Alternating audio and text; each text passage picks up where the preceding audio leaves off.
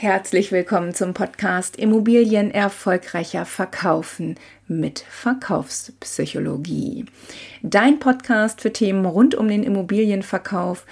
Selbst wenn du mit dem Verkauf von Immobilien nichts zu tun hast, bist du hier goldrichtig. Ich freue mich, dass du dabei bist.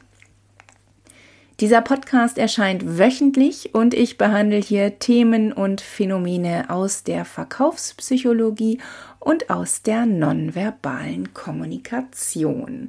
Alle Themen haben eins gemeinsam, das weißt du sicher, wenn du öfter schon zugeschaltet hast. Es geht immer um Inspiration, um Information und auch um einen praktischen Nutzen für dich, den du natürlich sofort ganz leicht umsetzen kannst. Und jetzt wünsche ich dir wieder viel Spaß beim Reinhören. Mit dieser Folge möchte ich dich für einen gelungenen Start in die kommende Woche inspirieren und deshalb erzähle ich dir etwas, das ich in den vergangenen Wochen, ja, wenn nicht gleich Monaten erlebt habe und tatsächlich auch häufig von anderen zu Ohren bekomme. Meiner Meinung nach geht es da um etwas ganz, ganz Zentrales, etwas Wichtiges im Berufsleben eines Immobilienmaklers, ja, aber auch generell im Berufsleben und natürlich auch im Privatleben. Nun zu meinen Erlebnissen. Ja, was habe ich erlebt? Und zwar war ich wie ganz, ganz viele andere auch auf der Suche nach einer Immobilie, nach einem neuen Zuhause. Ich war dafür auf Immobilien Scout und Immonet unterwegs, auch bei eBay Kleinanzeigen ähm, und habe da mal geschaut. Und dabei ist mir einiges aufgefallen. Also ähm, ja, manche Makler tun sich tatsächlich schwer, sich zurückzumelden. Wenngleich ich auch in meinen Nachrichten immer geschrieben habe, ich wünsche mir einen Besichtigungstermin, ich wünsche ein ausführliches Exposé. Es hat leider nicht immer geklappt, dass ich eins bekommen habe.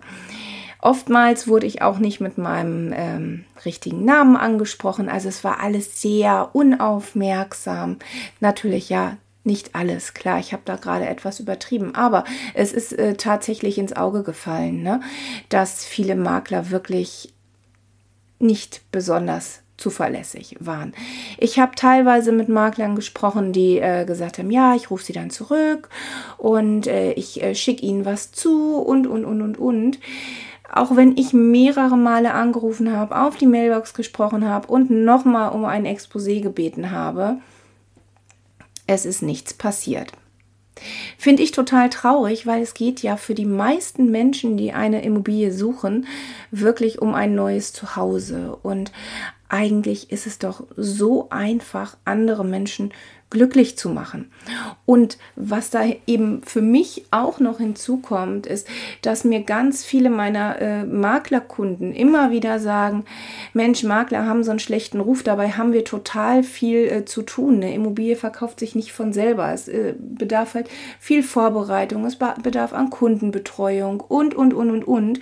Äh, wir haben hier ein großes Büro, wir haben äh, die und die Kosten zu decken ja, kann ich alles verstehen, wenn dann aber diese schwarzen Schafe unterwegs sind, die nicht besonders zuverlässig sind, tut das allen Maklern weh. Und das finde ich traurig. Also ja, das lässt sich natürlich auch total aufs Privatleben äh, übertragen und auch auf andere Berufe, dass einfach diese Verlässlichkeit, und damit meine ich wirklich Zuverlässigkeit, dass das eine der absoluten Schlüsselkompetenzen eines Immobilienmaklers äh, ist. Das muss ein Makler mitbringen neben der fachlichen Kompetenz.